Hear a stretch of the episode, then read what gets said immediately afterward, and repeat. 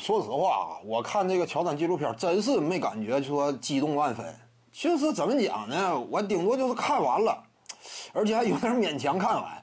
因为到后期我都快进了看的，你当中一些赛场细节乱七八糟的，我没感觉说特别打动人吧，只能这么说。因为什么呢？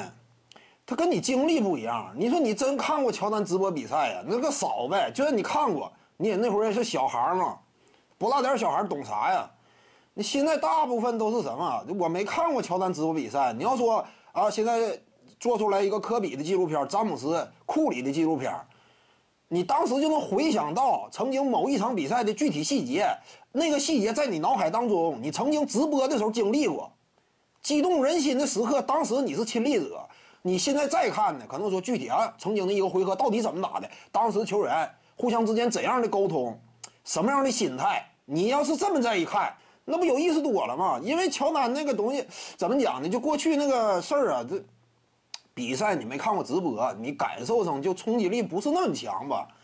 那地位高归地位高，实力也确实强，但是问题是，就给我观看的时候，我这个冲击差点没有那么强的这个发内心那种冲击力，这真事儿。你要让我 硬吹呢，这个乔丹那不是我真实所想啊，没有办法，我吹不起来呀。乔丹厉害归厉害，但是他那九八年致命一击那个我看着也挺精彩。但问题是，之前我看无数遍了，那以前我看无数遍了，而且看的都是过往的录像资料嘛，你早就知道结果了。当时你也不是看的直播嘛，你对我来说没看直播嘛。我要是曾经看过直播，那我看着肯定说更加这个有意有意思嘛。这个不是我黑黑乔丹，这不是黑嘛，是实质上我确实没有那么大触动。你让我怎么讲？必须得谈如何？我真是就看到 第五集出现科比了，我差不多每一帧我都仔细看，就出现那么几分钟嘛，应该多点画面就能有意思。你就出现的镜头太少了。当时科比，呃，一开始开篇还打出来一段字儿，仅以此纪念科比。